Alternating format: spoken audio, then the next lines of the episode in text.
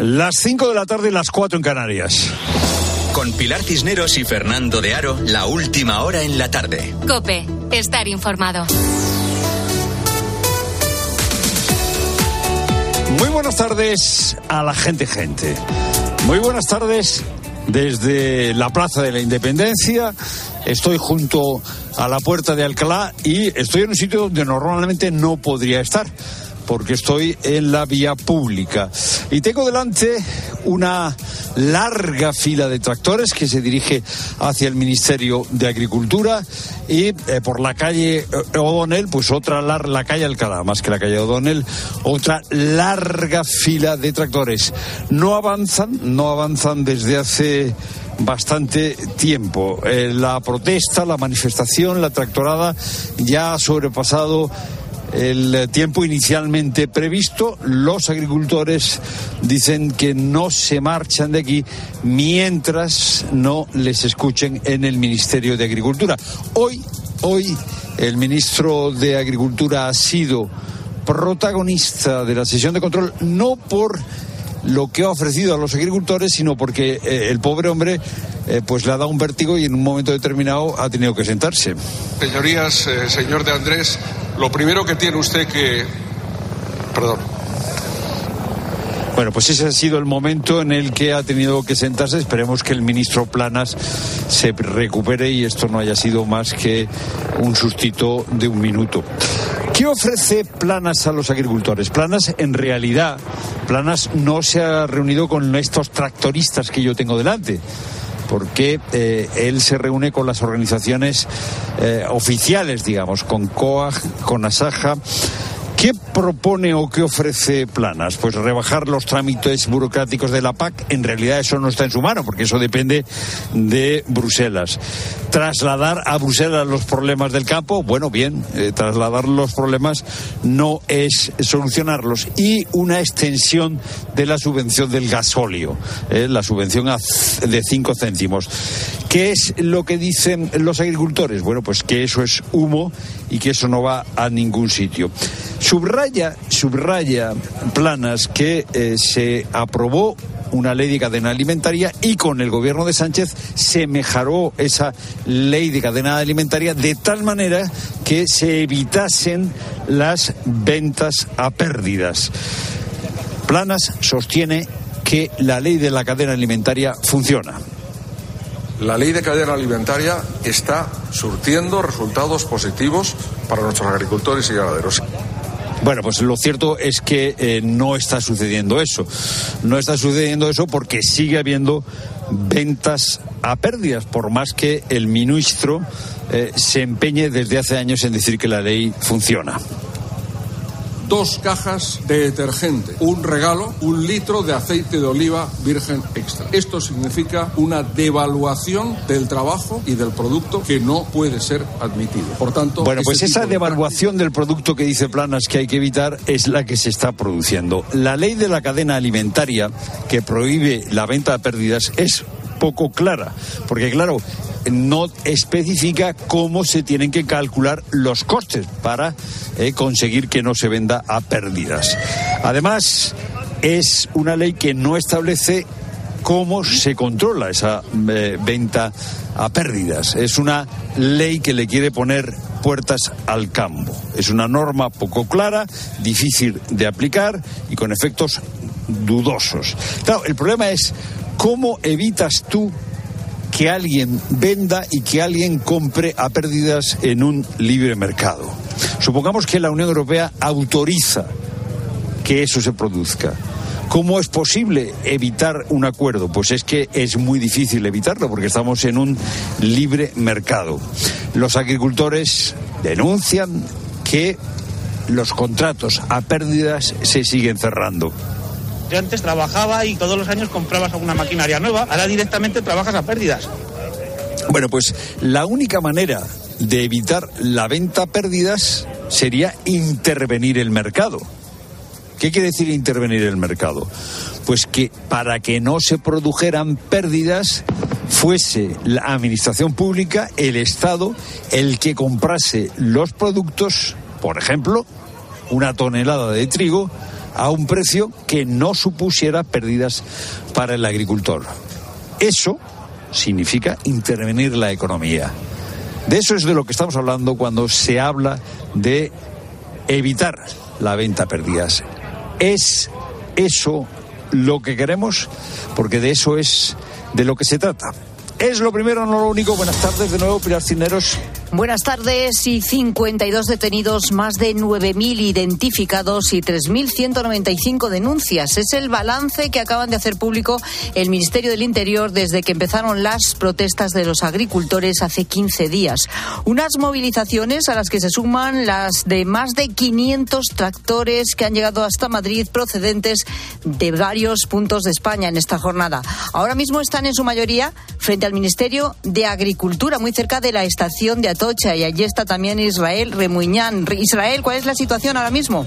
Bueno, pues un Ministerio de Agricultura blindado. Desde aquí pueden verse unos cinco furgones de antidisturbios con los cascos puestos en la puerta misma del Ministerio, más furgones en Atocha y cientos de ganaderos y agricultores a pie y una fila interminable de tractores que colapsan este centro de Madrid, que bajan por la calle Alfonso XII desde la puerta de Alcalá. Algunos dicen que aquí se quedan hasta que les hagan caso, que es un pulso con el Ministerio a ver quién aguanta más pero otros ya se van porque desde esta hora ya no tienen permiso y podrían denunciarles. Y esa es la noticia. Han hecho una vía para que algunos tractores salgan poco a poco y van abandonando la zona poco a poco. El tractor sobre el que estoy es el de César. Lleva toda la vida dedicándose al campo. No quieren subvenciones, lo que quieren es que les paguen de forma justa por su trabajo. Ambiente pacífico, Pilar a esta hora, muchísimas banderas de España, de Castilla y León, de Extremadura, Asturias. Hay gente que se ha gastado más de 600 euros para llegar hasta aquí, pancartas contra el gobierno de Sánchez, las políticas de la Unión Europea y la Agenda 2030 cerrado por ruina. Puede leerse justo en la pancarta que tengo delante de mi Pilar. Gracias, Israel. Estamos muy pendientes de todo lo que nos cuentes desde ahí a lo largo de la tarde. Y la tramitación de la ley ELA con ayudas para enfermos y sus familiares es una reivindicación urgente para muchos afectados. Este martes solo cinco diputados acudieron a las jornadas sobre esta enfermedad en el Congreso. Entre los afectados que estuvieron en la Cámara Baja estaba Pepe. Acabamos de hablar con él aquí en la tarde de estado en su casa con Pepe y con su mujer Mariluz. A él le diagnosticaron ELA en 2013 y su mujer tuvo que dejar de trabajar precisamente para atenderle. Para seguir saliendo adelante cada día, tiran de la pensión de ambos y de sus ahorros. Pepe, ¿cómo estás? Pues que, bien, aguantando y peleando para ver finalmente recibimos que a través de la ley las ayudas la ley ELA que lleva dos años ya en un cajón que no se tramita y que es fundamental para todos los enfermos de ELA y para sus familias. Es una entrevista que puedes volver a escuchar en nuestra web, en cope.es. Y Cruz Roja ha retomado este miércoles el trabajo de asistencia a los migrantes solicitantes de asilo en Barajas. Lo han hecho casi un mes después de que se retirasen del trabajo debido a las condiciones de saturación en las que se encontraban las salas. Durante este tiempo, la policía y la Guardia Civil han tenido que realizar labores psicosociales, como comprar medicamentos para los migrantes o controlar sus intolerancias alimentarias. Ahora Cruz Roja ha decidido volver porque la ocupación de las salas ha vuelto a la normalidad y se han limpiado, desinfectado y acondicionado las estancias. Y esta noche el Barça disputa la ida de los octavos de final de la Champions ante el Nápoles. Xavi Sí, Pilar, a las nueve. Hacía más de mil días que el equipo azulgrana no se preparaba para un partido de eliminatorias de Champions. El Barça, informa Elena saldrá con cuatro centrocampistas con Christensen de pivote y en el Nápoles vuelve el goleador Víctor Osimén. Este partido lo podrá seguir en tiempo de juego a partir de las ocho y media. Y en otros asuntos, hace unos instantes ha terminado el primer día de test de pretemporada de Fórmula 1 en Bahrein. ¿Cómo ha ido la cosa, Carlos Miquel? A mí me ha recordado a lo que vivimos en 2014 cuando Mercedes hizo un simulacro de carrera con el motor nuevo, el motor híbrido nuevo, mientras los demás estaban todavía teniendo, algunos ni lo arrancaban. Bueno, pues esta vez ha cambiado por completo el diseño de Red Bull y Red Bull está muy por encima. Verstappen ha sido el más rápido con 1,1 de segundo de ventaja sobre Lando Norris. Muy bien Carlos Sainz en la tercera posición a 1,2 de la cabeza Cuarto, Ricciardo con un Red Bull equivalente al año pasado, que es el equipo B, el, el Visa Car, el equipo B de Red Bull. Quinto, Garly. Sexto, Stroll. Séptimo, Leclerc. Octavo, Alonso. Buenas sensaciones en Aston Martin, buenas sensaciones en Ferrari, pero para luchar por ser el segundo a espaldas de los campeones del mundo. Gracias, Carlos. Y un último punto en el Atlético de Madrid se ha confirmado que Antoine Griezmann sufre un esguince de tobillo moderado tras ser sustituido anoche contra el Inter. No se especifica tiempo de baja, pero el jugador confía en poder estar para la vuelta entre el propio equipo italiano. Tiempo ya para la información de tu cope más cercana. Pilar Cisneros y Fernando de Aro. La tarde. Nara Seguros de Salud y Vida te ofrece la información de Madrid. ¿Qué tal? Buenas tardes. 16 grados y cielo nuboso en la puerta de Alcalá. Para mañana nos espera lluvia por la tarde y viento fuerte en la sierra. En cuanto al tráfico, ya se han puesto en marcha esos tractores de la marcha agrícola en sentido salida por la 1 en San Sebastián de los Reyes. Dificultades de entrada, además, por la M607 en el Goloso. De salida, A3 Rivas y en la M40 en Coslada hacia la A3. El portavoz del gobierno regional, Miguel Ángel García, ha asegurado que la Comunidad de Madrid va a facilitar toda la documentación sobre las inspecciones realizadas en la residencia de Aravaca, donde fallecieron tres mujeres en un incendio. Su última certificación antiincendios estaba en vigor, ha dicho García. El incendio ocurrido en la residencia está siendo investigado por la policía y será un juez quien dirima las responsabilidades oportunas. Escuchas la tarde con todo lo que te interesa con Pilar Cisneros y Fernando de Aro.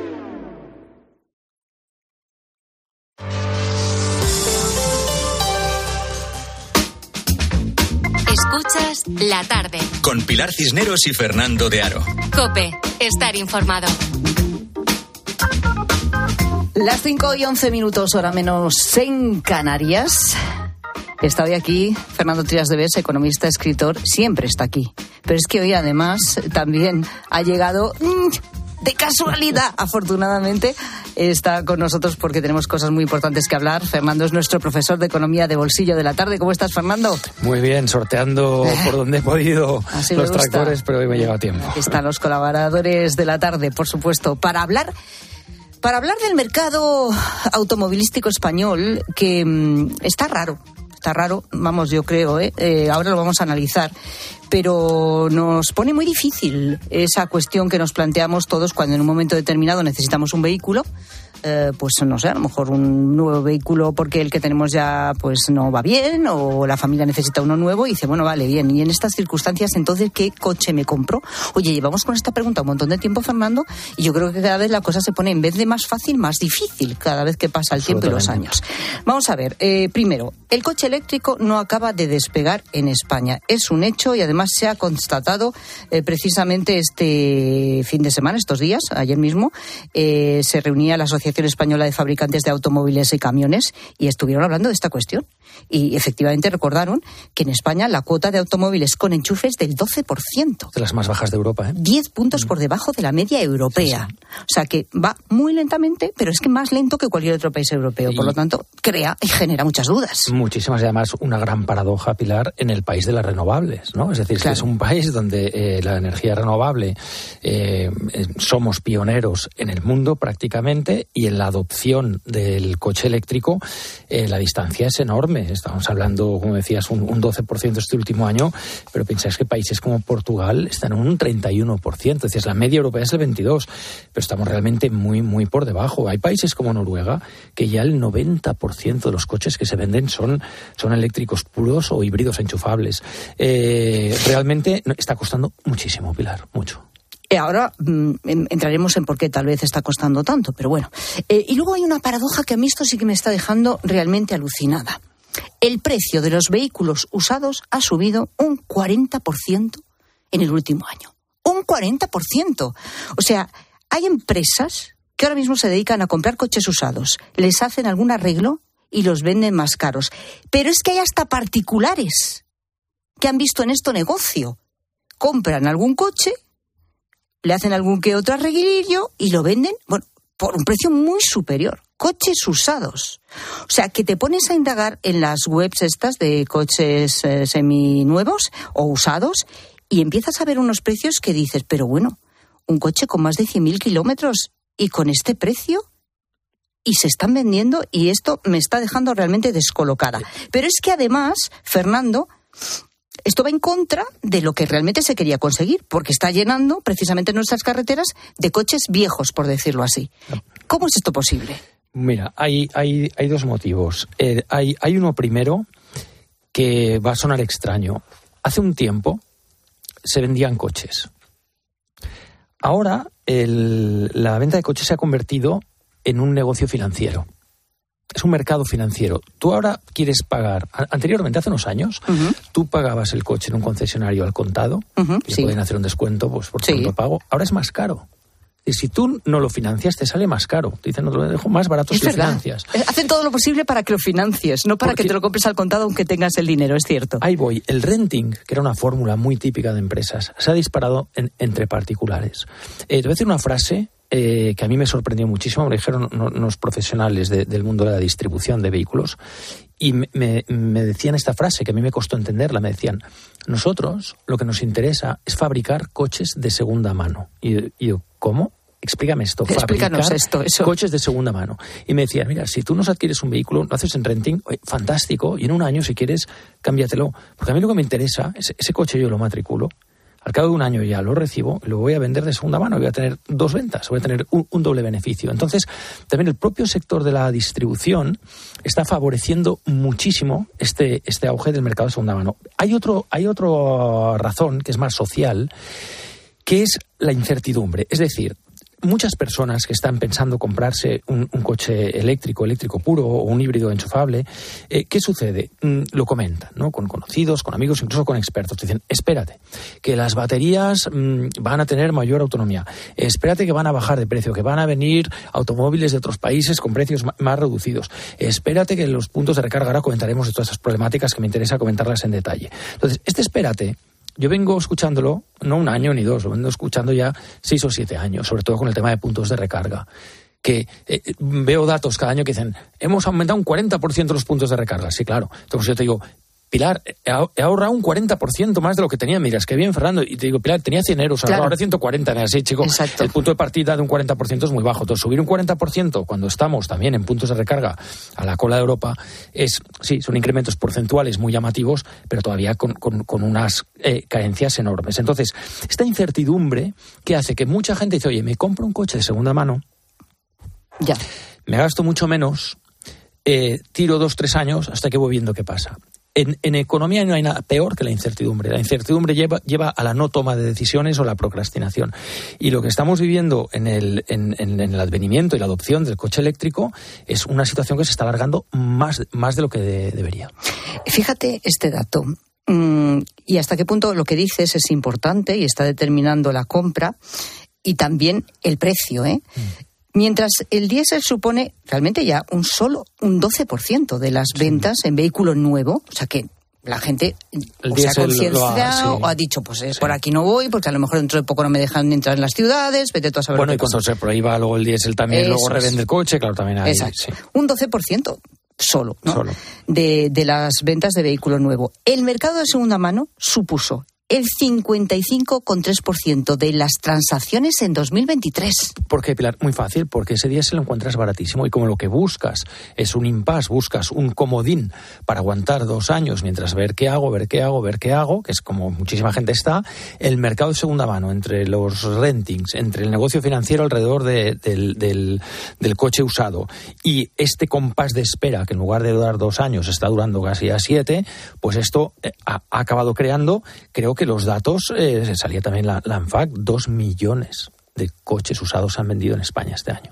Claro, pero entonces estamos envejeciendo el parque móvil del que siempre obviamente es, precisamente de lo que se trata, de ir hacia eh, emisiones eh, o retirar en la medida de lo posible los coches de combustión para que las emisiones sean cada vez más bajas, poder cumplir los requisitos de Bruselas de cara al, al 2030 o 35, pero nosotros lo que estamos haciendo es todo lo contrario. O sea, no vamos por buen camino. Estamos, no nos estamos envejeciendo porque ese coche está adquirido y por tanto si siguiera en el territorio nacional seguiría envejeciendo, no, no por el hecho de revenderlo envejece, pero es verdad que se alarga su vida útil o se podría ya eh, exportar a, otros, a otros países. Lo que sí que estamos haciendo es retrasando y postergando muchísimo la adopción del, del coche eléctrico en España. ¿Qué pasa entonces con el coche eléctrico? Pues que las ayudas tal y como están, vamos a decirlo una vez más, no son motivadoras para comprar coches eléctricos. Los coches eléctricos siguen siendo caros, sin ayudas es muy difícil que, digamos, la clase media acceda a este tipo de vehículo, dice, sí, ponte a hacer cuentas, sí, ponte a hacer cuentas, pero yo tengo que hacer un desembolso que ahora mismo no me puedo hacer. El plan MOVS 3, que el presidente del gobierno dice, bueno, pues habrá que darle una vuelta al plan. Bueno, pues que se le dé la vuelta ya. Es que es urgente, porque el problema es que tú pides una ayuda de este plan MOS porque vas a comprar un coche de emisiones cero y resulta que no te la dan en el momento de la compra. Eso es. Y eso es fatal, para, estas cuestiones. O van supeditadas eh, a, declaraciones de impuestos sobre la renta, con lo cual lo, que se le ayuda es siempre posterior. Posterior. y mucha gente dice, es que todavía no las he cobrado y hace un año que me compré el coche. esto es muy desalentador. en redes sociales, gente que cuando está ya muy disgustada con esto, por no decir otra palabra, pues entonces ya dicen, no entréis en esto, a mí no me lo han dado, todavía no lo he recibido, etcétera, etcétera. los coches eléctricos todavía son más caros. Es verdad que vas a tener un ahorro en, el, en el combustible, pero fíjate, te voy a dar un, dato que a mí me ha sorprendido muchísimo y que también es algo que nos debe hacer pensar mucho. Es decir, cuando yo leo datos que, dicen, oye, pues los Países Bajos, mm, Luxemburgo, Holanda, con adopción de, coche eléctrico muchísimo mayor. En, Holanda, por ejemplo, hay un punto de recarga cada kilómetro y medio cada kilómetro y medio. Es, es, una barbaridad, un punto de recarga. Pero claro, ¿qué pasa? Aquí, aquí hay varios elementos. España es muy grande. Es decir, el territorio nacional es grande. La mayoría de personas que se están comprando coche eléctrico, yo estaba leyendo el otro día que prácticamente dos de cada tres es para desplazamientos diarios al trabajo, eh, en, tu cercanía. Eh, es decir, el coche eléctrico en, en España no está solucionando el, desplazamiento no, largo. No sustituye al vehículo que tú tienes para todo. Vamos a decirlo así de claro. Exactamente. Al que siempre has tenido para todo. Exactamente. No lo sustituye ahora Actúa como un segundo vehículo, un vehículo para desplazamientos mucho más cercanos. Entonces, eh, eh, claro, hay gente que dice, bueno, yo, yo tengo coche, pero es que mm, tengo la familia en otro punto de España, dos, tres veces al año tengo que moverme y, tengo una, una dificultad enorme en saber si podré llegar. Ojo que hay una, una normativa europea que especifica que eh, todos los países de la Unión Europea, ojo, 31 de diciembre del 2025, tiene que haber en cada autovía, en cada carretera, en cada sentido, ¿eh? no en un sentido y en el otro cruzo para, para recargar, no. Y máximo con 60 kilómetros de distancia tiene que haber un punto de recarga. O sea, para llegar a cumplir esto, ya Vamos podemos, con muchísimo retraso. Con muchísimo retraso, ya nos podemos poner las pilas. En España el 20% de los puntos de recarga no funcionan no funcionan porque todavía están sin activar, porque están con trámites burocráticos, o están acabando la obra, o en espera de un permiso que a veces es municipal, a veces es de la, de la compañía. Entonces, bueno, es el, esto no se puede dilatar más. Es un tema que tenemos que solucionar porque es que, bueno, lo estamos viendo con el clima. Hombre, yo querría que dentro de poco, porque yo sé que tú eres un gran defensor del coche eléctrico a pesar de todo, querría que la próxima vez que planteemos esta pregunta, pero entonces, ¿qué coche me compro? Tú me puedas decir ya y le puedes decir a los oyentes, ya, por fin es el momento, tienes esto y esto para que sí te compres ya el coche eléctrico. A ver si lo podemos hacer pronto. A ver si lo podemos hacer y sobre, y sobre todo muy vinculado a la, autonomía. La autonomía y los puntos de recarga rápidos, sobre todo rápidos, porque un desplazamiento va a tardar dos horas para recargar el coche. Fernando Trías de Ves, gracias. Hasta pronto. Un abrazo. Y a las 5 y 23 minutos contamos también que la mesa del Parlamento tramita una ILP, esto es una iniciativa legislativa popular, para declarar la independencia. Fernando, ¿qué es una ILP exactamente? Una ILP, Pilar, es una iniciativa legislativa popular. ¿Qué significa esto? Vamos a ver. ¿Quién puede promover eh, iniciativas eh, eh, legislativas? Pues el Congreso, o sea, los grupos parlamentarios, el Congreso es donde se tramitan. Los grupos parlamentarios, el gobierno, incluso las comunidades autónomas. Y hay una cosa que se llama iniciativa legislativa popular porque consiste en que son los ciudadanos, con una fórmula de democracia directa, los que promueven una ley. ¿Para qué sirve una ILP? Bueno, pues eh, con independencia de que prospere o no prospere, eh, fundamentalmente las iniciativas legislativas populares están pensadas para forzar el debate político y obligar a que los distintos grupos del Congreso de los Diputados tengan que tomar posición sobre un asunto, sobre un tema que les plantean los ciudadanos. Que la propuesta prospere o no, bueno, si prospera, fenomenal. Pero la función principal de la iniciativa legislativa popular, como cauce de participación, es forzar a los políticos a que tomen posición. ¿Cuáles son los requisitos? Bueno, vamos a ver, la Constitución, porque esto es una regulación constitucional, establece que tiene que haber no menos de 500.000 firmas, o sea, no menos de medio millón de firmas, artículo 87 de la Constitución. ¿Quién paga esto? Bueno, eso tiene que responderlo eh, eh el otro Fernando. ¿Quién paga? Bueno, ¿quién paga? Lo paga quien lo promueve, claro, pero sí la comisión promotora eh, consigue alcanzar la propuesta de ley y su tramitación parlamentaria, lo paga el Estado, lo paga el Estado. Hay 300.000 euros para gastos. Vale, ¿y cómo son las ILP en las comunidades autónomas? Pues como se haya regulado. Es decir, eh, eh, normalmente lo que hacen las comunidades autónomas es copiar la regulación que hay para una iniciativa legislativa popular en el Congreso de los Diputados. Bueno, pues ya sabemos que es una ILP, Iniciativa Legislativa Popular, y cómo se puede llevar adelante. El otro Fernando, como dices tú, Fernando sigue por aquí sentado, que ya se iba. Sí, sí, sí, eh, quería hacerle una en pregunta. En cuanto oído quién paga, me ha puesto el oído. ha puesto el oído. ¿Quién paga? ¿Los Trías de Best tenéis algún apodo de familia de estos de toda la vida? ¿Os llaman de alguna manera? A mí en el, en el colegio me llamaban, decían Trías de Best. Que es... Ah, ¡Qué bueno! Y a veces me decían trías de ves o no ves. Ah, este no es tan elogioso. Qué bueno. No es tan Pero elogioso. tú ves o no ves, Fernando, tú ves o no ves. Bueno, Con lleva- gafas lleva bien. gafas, gafas. Qué bueno, y de Pues ves días- bien, ¿eh? no ves sin gafas. Está muy bien. Es un apodo ya demasiado Bueno, largo. hablamos de apodos, eh, eh, de esos que a veces los llevas eh, pues de, de familia, porque los heredas. Tú O- tenías apodo, así nos has dicho, queca, ¿no, Rosa? Sí, pero eso no, eso no, es un es- Eso no es una, eso es, eso es una apelativa, o sea, Sí. igual que me, me llamaban Fernanducci, imagínate, eso es un diminutivo, no, eso es un alargativo, Fernanducci. Fernanducci. Ay, yo- yo distingo entre apodos y motes. Los motes es A ver, a que, ver, a ver, lo a que arrastras de familia, ¿no? Explícame, explícame, ¿Ah, sí? explícame. Pero eso Digo es una diferencia que haces tú, ¿no? Sí, Ah. efectivamente. A ver, a ver, a ver. Por mote yo entiendo más el mote familiar que... El mote es, que por ejemplo, a tu familia, como la llamaban en el Pues pueblo? mi, mi padre es sacristán. ¿Tu padre es sacristán? Sí. ¿Pero es de apellido sacristán? No. No, tú eres Rosa Rosado, Sí, tu padre claro. es Rosado. Es- efectivamente. Eh, y es sacristán porque... Rosado Guillén. la- Pues no sé, supongo que su padre ayudaba... Ah, a- eh, entonces, vosotros sois los sacristanes. eh, efectivamente, por parte de padre, sí. Ya. ¿Y por parte de madre? Mm, Mi madre no. La sacristana. No, Ya, es que mi madre no, es de, no, es de- no nació en el pueblo, es que estaba mucho por Ah, los tu pueblos. madre no nació en el pueblo, ya está, no sabe más. Mi madre es del Toboso. Del Toboso. Dulcinea. Dulcinea, hombre. ¿Cómo Dulcinea? Madre, La mucho- Dulcinea. Tu madre mucho más guapa y La mucho más Dulcinea que de Dulcinea Pedro Muñoz. que era un horror Fijaos lo que dice la RAE. Dice, según la RAE, un apodo es el nombre que suele darse a una persona tomado de sus defectos corporales o de alguna otra circunstancia. Esto es el apodo. Y el mote, sin embargo, Sí. carece de ese aparente carácter despectivo y es sobrenombre que se da a una persona por una cualidad o condición suya. Ah, amiga. Ah, o sea que el apodo sería un pelín despectivo, en algunos casos el mote no. o sea, que claro, si te llaman el- contrahecho es un apodo. Me parece que sí. Y si te llaman el listo No, eh, es un mote. sí, bueno, bien, sí, sí, sí, o- y si te sé. llaman el sacristán es un mote. Pero a mí me gustan los que nos ponen. A ver. Los A ver. que nos ponen con el, con los amigos o yo qué sé. A ver, apodos de animales. Tiene que haber muchos, ¿no? Gente que se que A mí me llamaban cigüeña. ¿Ves?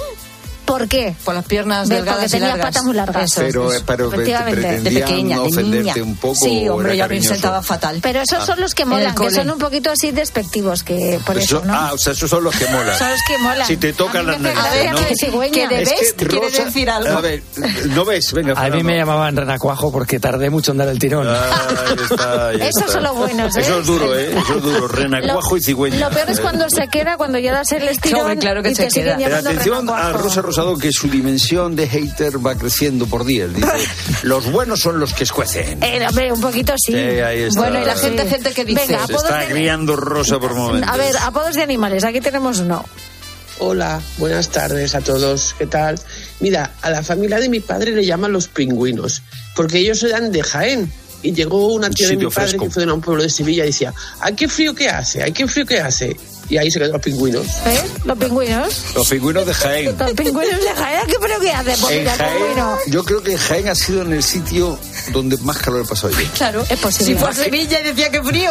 Más, más que en Écija. Yo un día llegué, a, paré a comer en Jaén, iba para Granada, yo creo que hacía 47 grados. O sea, desierto iraquí. va. Completamente. Eh, Ay, no bueno. digo no digo lo que se dice, o sea, ni Ja- Jaén ni pues eso. Eh, eh, mucho Muy calor, rico mucho- el aceite. eh, muy rico. Eso. A Pues ver, sí. el origen de este otro apodo también es curioso. Buenas tardes, gente, gente. Pues mira, en mi pueblo hay uno que le decían Sony y fue porque se compró una radio y alguien le preguntó si la radio era eh, mono o estéreo. Y él dijo, no, no, no, Sony, Sony. El Sony. Venga, buenas. Ay, qué bueno. Yo tengo un amigo que le llamamos Sleepy, porque se- dormía siempre. Es Sleepy. Eh, y cuando y después dice he dormido fatal siempre duermo fatal Eh, desde que pero yo es que además hay veces o sea hay momentos en que el moti ya tapa totalmente el nombre Entonces, tú tienes dificultad para recordar cómo se llamaba originariamente Efectivamente. De hecho, antes nos ¿y ha este contado. tío cómo se llamaba cómo se llamaba Nos ha contado el oyente uno que le pusieron Feodoro Feodoro y al final acabaron llamándole Feodoro al, al hombre. Pues claro. Y la Porque gente cree feo, que se llama Feodoro. Pues seguro, que hay seguro. un San- Feodoro que, que sí. es el patrón de los guapos. Sí, efectivamente, Eh, de los De guapos. hecho, el diminutivo de Feodoro es feo. Eh, pues eso. San Feodoro, el patrón de los guapos. Bueno, apodos, motes y demás otros nombres que te han puesto de pequeño y que sigues arrastrando, que te puede gustar o no, pero ¿cuál es su historia? Pues queremos que nos lo cuentes en arroba la tarde cope, facebook.com barra la tarde cope, notas de voz al WhatsApp de la tarde 607 15 0602. Desde luego hoy es un día de tractores en el centro de Madrid, vamos, en todo el mogollón. Vamos ¿no? a ver cómo va la tractorada. Está muy parada. ¿eh? Estoy- eh, acabo de bajar yo de, de la calle Alcalá y están atascados. Voy a ver qué veo ahora mientras cuento qué ha pasado a lo largo del día.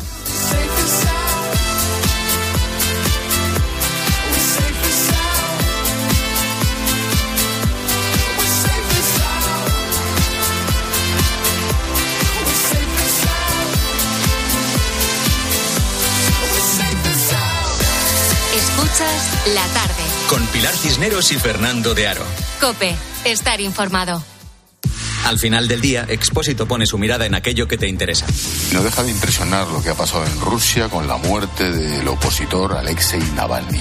Si echamos la vista atrás y miramos los últimos años del régimen de Putin, son muchos los opositores, políticos, oligarcas, exespías o periodistas que han tenido la mala costumbre de desaparecer del mapa. Ya sean cayendo misteriosamente por una ventana, por envenenamiento, Acaba el día con la mejor información. Acaba el día con Ángel Expósito. Desde las 7 de la tarde, todo pasa en la linterna de Cope. Descubre los diseños exclusivos y los productos innovadores de las tiendas porcelanosa. Piezas de gran formato, griferías con sistemas de ahorro, cocinas de inducción invisibles. La casa de tus sueños está en porcelanosa. Y ahora, del 1 al 16 de marzo, aprovecha los días porcelanosa con descuentos muy especiales. Porcelanosa. La palabra ladrón puede significar dos cosas. Clavija donde poder conectar tu coche eléctrico o persona que roba el cable de tu coche eléctrico. Ahora el seguro de coche eléctrico e híbrido enchufable de línea directa también significa dos cosas. Que además de ahorrarte una pasta, también te cubre el cable de recarga en caso de robo. Cámbiate y te bajamos el precio de tu seguro de coche sí o sí. Ven directo a lineadirecta.com o llama al 917-700-700. El valor de ser directo. Consulta condiciones. Me encanta. Eh, ¿La tenéis con capucha? ¿La sartén? ¿Con capucha? Eh, tapa, tapa, tapa. Con tapa. Hasta el 29 de febrero llegan las rebajas del hogar del corte inglés. Hasta el 50% de descuento en menaje de cocina. En tienda web y app. El corte inglés. Escuchas la tarde. Y recuerda, la mejor experiencia y el mejor sonido solo los encuentras en cope.es y en la aplicación móvil. Descárgatela. En Flexicar hay muchos cars. En Flexicar hay muchos cars, hay muchos cars. En Flexicar hay muchos cars, hay muchos cars. En Flexicar hay muchos cars.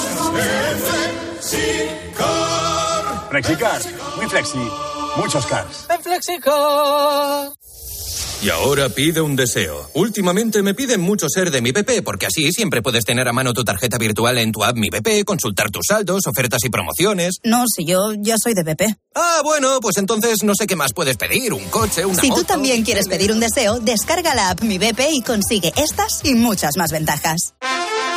Che sorte ti regge, Sojalpe non toccò il radiador, sai, chapa. Con el seguro de coche de línea directa no solo te ahorras una pasta, sino que además puedes escoger el taller que quieras aquí o en las Rías Baixas. Y si eliges taller colaborador, también tienes coche de sustitución garantizado y servicio de recogida y entrega. Cámbiate ahora y te bajamos el precio de tu seguro de coche, sí o sí. Ven directo a lineadirecta.com o llama al 917-700-700. El valor de ser directo. Consulta condiciones. En Mediodía Cope buscamos respuestas a lo que te preguntas. Ay, a veces la, la vida te pone en una tesitura difícil cuando un familiar cercano enferma y necesita cuidados. ¿Qué haces? Pues cada vez se piden más excedencias en nuestro país precisamente por este motivo. Así que muchísima gente no tiene más remedio que dejar de trabajar, al menos de manera temporal. Sí, solo en 2023 se incrementaron más de un 15%, cerca de 50. De lunes a viernes, de 1 a 4 de la tarde, Mediodía Cope con Pilar García Muñiz.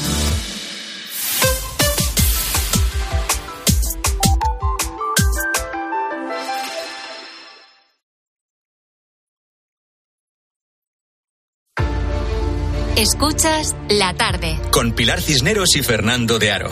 Cope, estar informado.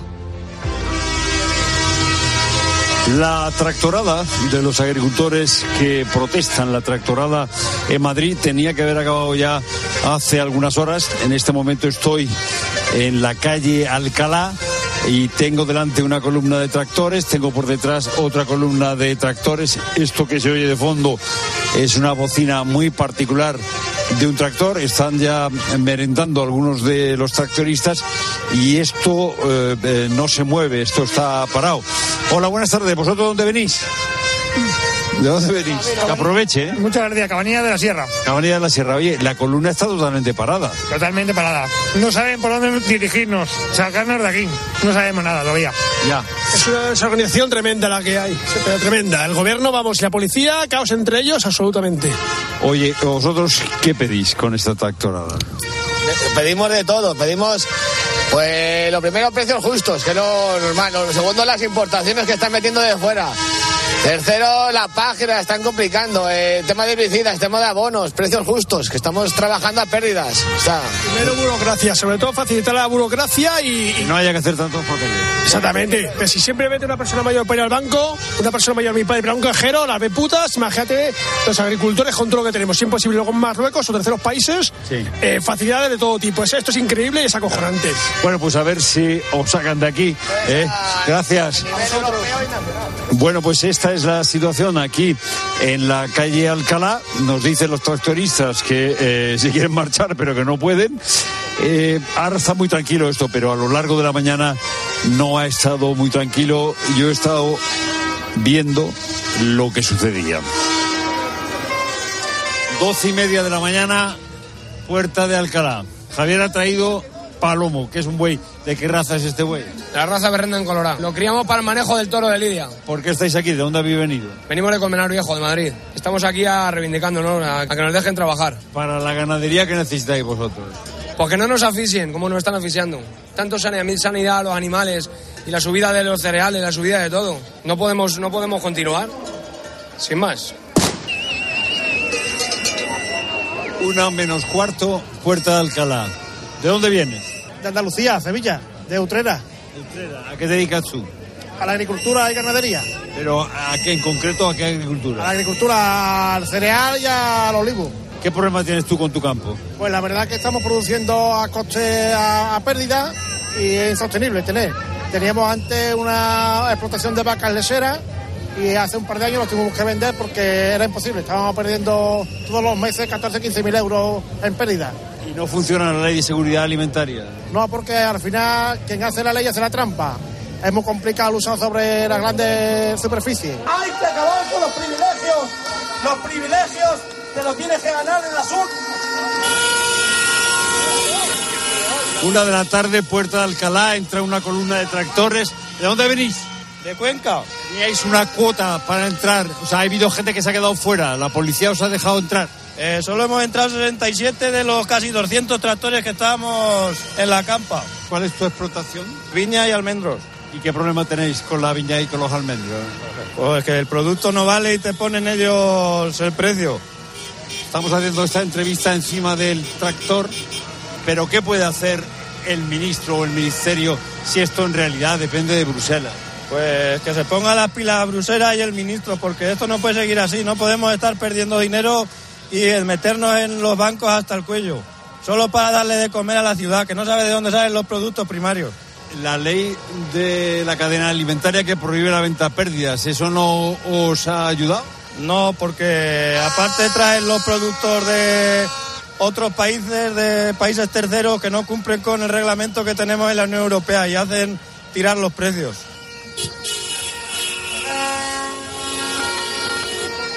Calle Alfonso XIII, una menos dos minutos. Grupos de antidisturbios controlan la calle e impiden que los agricultores pasen. ¿Qué os ha dicho la policía? ¿Qué os ha dicho? Nada. Que no os pasar. que no dejan entrar más que a X tractores y los demás parados. Y así no, esto no avanza. Y a vosotros no os deja pasar la- los antidisturbios. no den la orden no nos dejan hacer nada. Bueno, pues han estado muy educados, ¿no? Sí, de momento está la gente educada, pero ya esto se va calentando, porque claro, si, si se tiene programado salir a las 11, son la una menos cuarto y todavía no ha empezado, pues... No nos vamos a mover de aquí hasta que estemos todos. Tractorada en Madrid, tractorada en la Plaza de la Independencia. Ahí está la puerta de Alcalá. ¿Tú dónde vienes? Yo vengo de Valencia del interior. ¿Y ¿A qué te dedicas? Yo cultivo viña. ¿Y cuál es el problema que tienes tú? O sea, ¿por qué te Pues el precio, sobre todo, pues que está hace como hace 50 años. A mí me han liquidado este año la variedad blanca de Malvesía y Tortosí a 20 céntimos. Es como si estas personas fueran todos los días a trabajar y en vez de cobrar al final de mes, tuvieran que pagar por ir a trabajar. Es lo mismo. Estas personas son dos eh, miembros de... Sí, de las fuerzas y eh, de orden de seguridad de- de- de- de pues, pues igual que yo soy un agricultor que estoy ofreciendo un producto para que ellos puedan comer. O tú Una y siete minutos, bar de la calle Valenzuela, un bar que está atestado, ¿qué? Reponiendo fuerzas, ¿no? Reponiendo fuerza que hemos salido a las 6 de la mañana, estamos cansados, estamos hechos polvo aquí esperando y ya es que necesitamos. ¿Esperando a qué? Esperando a que entren los tractores porque hay unos cuantos de tractores que están retenidos en Desguace la Torre y estamos esperando para salir todos juntos. ¿Usted dónde viene? De Extremadura, de la Sierra de Gata. ¿Y a qué se dedica usted en el campo? Soy agricultora. Yo tengo olivos y ovejas. ¿Y cuál es el problema? Porque nosotros estamos pagando muy caro el aceite de oliva. El problema es la, la cadena alimentaria, esos controles que decían que iban a hacer, que no los está haciendo el gobierno, no los está haciendo nadie. y Nosotros trabajamos a pérdida y no puede ser, porque los margen de ganancias de las distribuidoras son de más de un 100% y nosotros vemos un poquito dinero. 13 y 7 minutos, tres furgones de la Policía Nacional con unidades antidisturbios bajan y echan a correr, salvo a correr detrás de ellos, a ver qué es lo que ha provocado que se esté desplegando la policía. Uno, dos, tres, 17 furgones de la policía. Estoy ahora mismo atravesando la barrera, han cruzado los coches de tal manera que están alternados y no se puede cruzar. Ahora llego ya a la línea donde están formando los antidisturbios, hay 50 aproximadamente y los que acaban de llegar, los que he estado siguiendo, refuerzan. El casco no lo llevan puesto, todos llevan pistola y refuerzos de protección. Deben de haber recibido información de que van a intentar pasar. Pues eso es lo que va a pasar ahora. Estamos en la línea donde se va a producir en este momento el encuentro entre agricultores y policía. Este es el momento. Se acerca los agricultores. Se están poniendo los antidisturbios en este momento los cascos y se preparan para parar. Cara a cara en este momento. Ah, Empujando a agricultores y Policía Nacional. Empujan. La Policía Nacional los detienen. Más refuerzos. Estoy exactamente en el punto de choque y ahora está dando orden los superiores a la Policía Nacional de avanzar la línea de los antidisturbios. Los antidisturbios empujan. Línea de choque, línea de choque, están, han roto la línea, han roto la línea. Los agricultores en este momento han roto la línea. Un grupo ha conseguido, a mí me acaban de empujar, no me dejan pasar al otro lado. Prensa, prensa, prensa, los tienen rodeados, usan la porra, en este momento golpean con la porra los antidisturbios. Están consiguiendo echarlos para atrás. Prensa, prensa, estoy identificado como prensa, pero con un chaleco amarillo. Doble fila de antidisturbios, uno cae al suelo, uno de los antidisturbios caen al suelo, el compañero se vuelve para protegerle. Es impresionante cómo la fila de la Policía Nacional de los Antidisturbios está consiguiendo frenar. Ahora está utilizando ya las porras golpeando por debajo de la fila. Sí, sí, sí. Prensa, prensa, prensa, prensa. Nos echan detrás de la línea de una segunda línea. Levantan las manos a los agricultores, refuerzan. Se va a producir otra ruptura, violencia en este momento. Arrasan a un agricultor. Han conseguido la Policía Nacional frenar el avance utilizando contundencia. Cara a cara agricultores se encaran. Llora alguno. Somos trabajadores, le dice. Otros le chillan. La línea que forman los antidisturbios es impresionante. Detrás Samur. No puede. Hay tres médicos, cuatro, cinco, personal sanitario con mochilas por si hay que atender. No parece que de momento haya ningún río. Voy al otro lado, otra vez, otra carga, otra carga de la Policía Nacional de los Antidisturbios porque los agricultores intentan romper otra vez las filas. Y en este momento están golpeando con dureza los antidisturbios. Hay un agricultor en el suelo, dos policías se echan encima de él. La Policía Nacional vuelve a poner orden. Se acercan los médicos.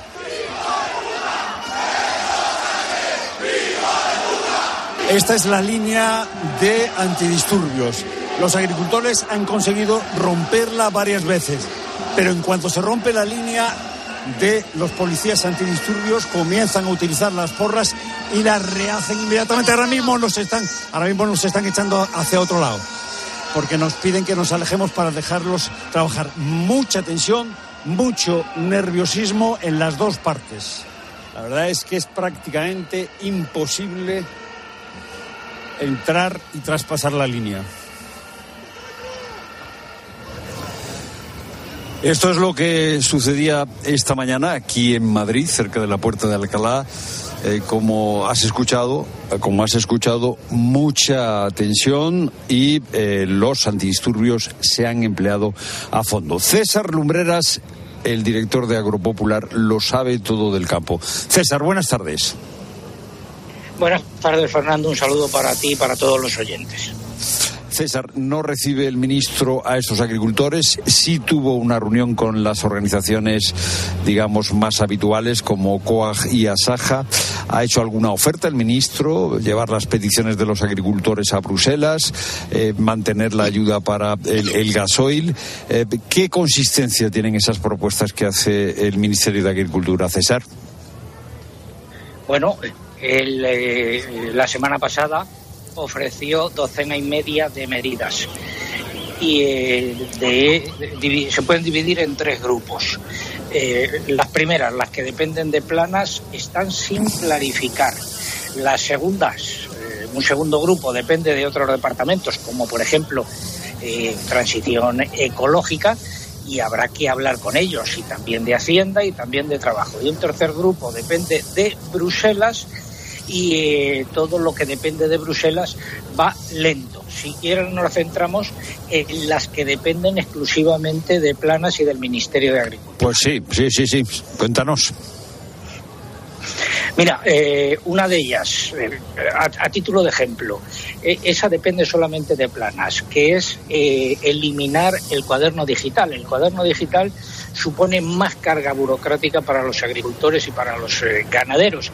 España ha ido más lejos de lo que pide Bruselas y había decidido que eh, se iba a aplicar en España en 2024 Bueno, pues la semana pasada el ministro dice que no se aplicará, pero no precisa si no se va a aplicar en 2024, eh, pero sí se va a aplicar en 2025 y en 2026.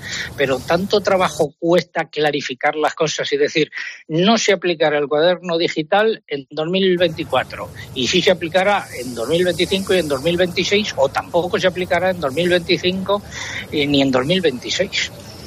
O, o sea que César eh, Planas, eh, si quiere, puede hacer cosas. Por ejemplo, yo ah, con muchos de los que he hablado hoy, que estaban en los tractores, me- una de las cosas que más pedían era reducir la carga burocrática. Y eso sí eh, lo puede hacer Planas. Eso depende en gran parte de planas y el ejemplo más claro es este que te estoy poniendo del cuaderno digital, que supone, la aplicación del cuaderno digital supone más carga burocrática todavía. Bueno, pues eso depende única y exclusivamente de planas, que se levante un día y lo mismo que incluyó en el plan estratégico nacional eh, que se iba a aplicar el cuaderno digital, pues se levanta mañana y dice no se aplica el cuaderno digital se lo anunció a las organizaciones agrarias con las que se reunió la semana pasada, pero no les dijo, no concretó, es decir, dijo no se aplicará en 2024, vale, y en 2025 y en 2026, pero tanto trabajo cuesta clarificarlo todo. Eh, hay una cosa que también se repite, además de la crítica a la burocracia, en la tracturada de hoy, que es dicen los que protestan que la ley de la cadena alimentaria en su previsión de que no se venda a pérdidas no se está cumpliendo, que se sigue vendiendo a pérdidas. Yo no sé, eh, César, si esto tiene alguna solución, porque claro, eh, a no ser que compres tú eh, eh, el producto, eh, digo tú, administración, el producto a un determinado precio, no sé si se puede evitar lo de la venta a pérdidas.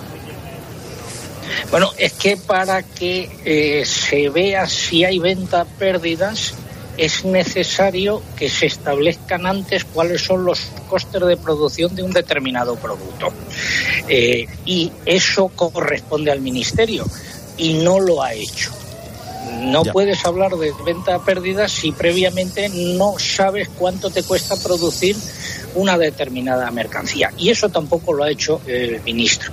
Eh, eh, la ley de la cadena alimentaria, no solo en este aspecto, sino en otros, por ejemplo, los contratos, este, tampoco está funcionando, por más que el ministro quiera ponerse medallas.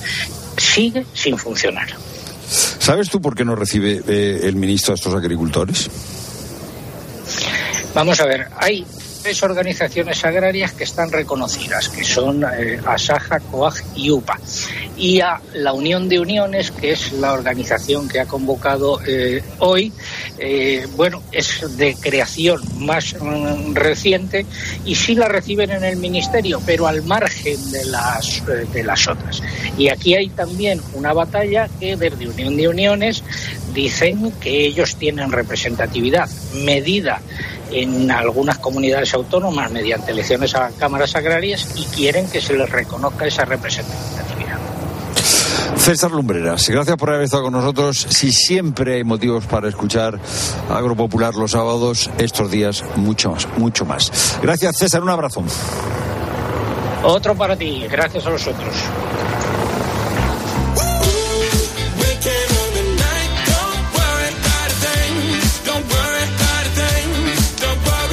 Muy interesante ¿eh? esta conversación, aclarando algunos de los términos y cómo algunas de las peticiones eh, de los agricultores eh, pues están al alcance del gobierno español y del Ministerio de Agricultura. No hace falta ir a Bruselas con todo esto y que sea Bruselas la que decida. Es decir, algunas de las facilidades se pueden dar desde aquí. Algunas de las cosas que piden serían más fáciles de resolver de lo que podría parecer. Otra cuestión es por qué no se ponen esas cartas encima de la mesa.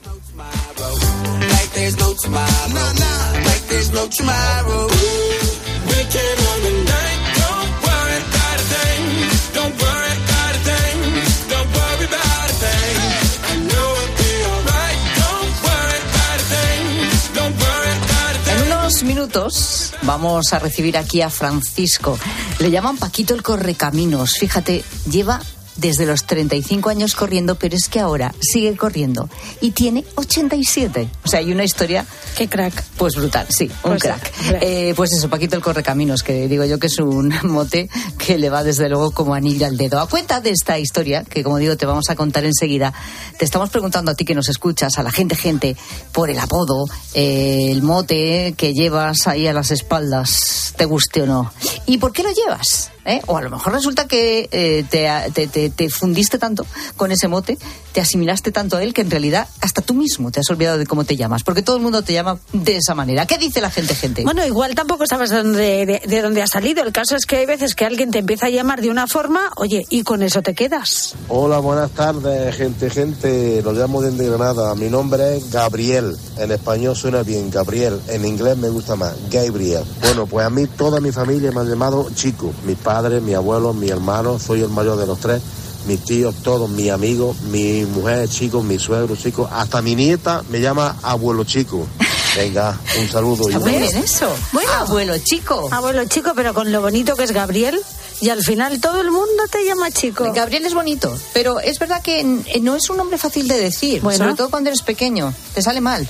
Entonces a lo mejor ha sido por Al eso. final ¿eh? te quedas con Gaby. Eh, eso es verdad. Es más fácil. O con chico en este caso. Bueno, entre hermanos. Entre hermanos también se suelen poner algunos que otros motes. Hola, buenas tardes, gente, gente. En mi casa, entre nosotros, los hermanos, nos llamamos, pues, por ejemplo, eh, a una le llamamos eh, bruja, luego está el mono, está el rana, está la Guadalajara, está el chico y está el gordo. otro chico. Mm, Por ejemplo, habla un hermano con otro y dice, sí, porque mira lo que me dijo el rana, no sé qué, me explico. Son los motes de la familia. Buenas tardes. ¿En serio? O sea, todos los hermanos os llamáis unos a los otros El por los motes siempre. El rana. ¿Y qué ha dicho la Guadalajara? La Guadalajara. Ah, porque con, con lo largo que es eso, La además. Guadalajara, mira, La- qué raro. Mira lo que me ha dicho la Guadalajara. La Guadalajara. Y el rana. Qué y el gordo. por favor. Ay, madre. Bueno, queremos más motes e historias. ¿De dónde viene tu mote? Pues queremos que nos lo cuentes en, en el WhatsApp de la tarde, 607 15 0602.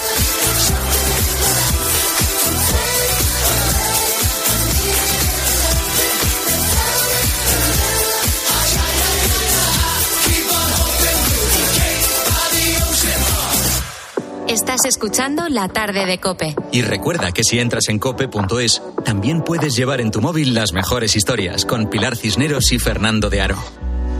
¿Te lo digo o te lo cuento? Te lo digo. Soy buena conductora. ¿Y aún así me subes el precio? Te lo cuento. Yo me voy a la mutua. Vente a la mutua con cualquiera de tus seguros. Te bajamos su precio, sea cual sea. Llama al 91 555 5555. 91 555 5555. Te lo digo o te lo cuento. Vente a la mutua. Condiciones en mutua.es. Una maravilla no es solo un lugar, una maravilla es poder viajar. Si voy a soñar, sueño con viajar. Escuchar las olas, perderme bolas. Si no encuentro el camino, me van a buscar. Cuando viajo sin prisa del tiempo, se para. ¿Cómo me las maravillaría yo? ¿Cómo me las maravillaría yo? Maravíllate con hasta 600 euros de regalo en el corte inglés y sin gastos de cancelación. Consulta condiciones. Reserva ya tu gran viaje y maravíllate con viajes el corte inglés. ¿Cómo me las maravillaría yo? ¿Cómo te las maravillarías? 29. Tus nuevas gafas graduadas de Sol Optical. Estrena gafas por solo 29 euros. Infórmate en soloptical.com. La avería del coche, la universidad de Ana. No sé cómo voy a llegar a fin de mes. Tranquilo, si alquilas tu piso con alquiler seguro, puedes solicitar el adelanto de hasta tres años de renta para hacer frente a imprevistos económicos o nuevos proyectos. Infórmate en alquilerseguro.es o en el 910-775-775. Alquiler Seguro, la revolución del alquiler.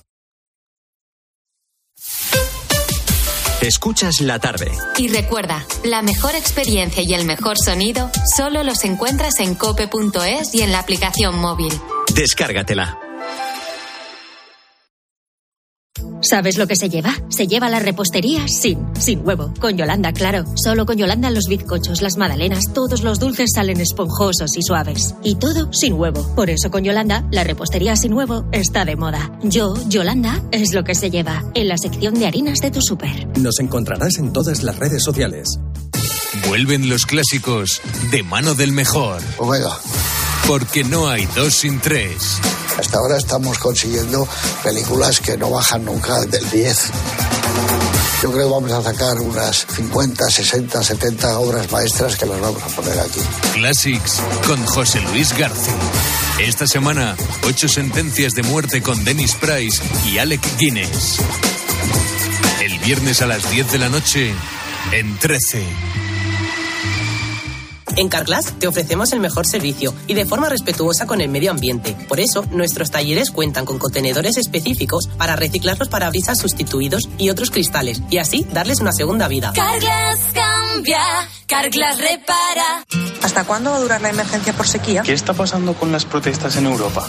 La respuesta a esta y a más preguntas las encuentras este sábado desde las ocho y media de la mañana en Agropopular con César Lumbreras.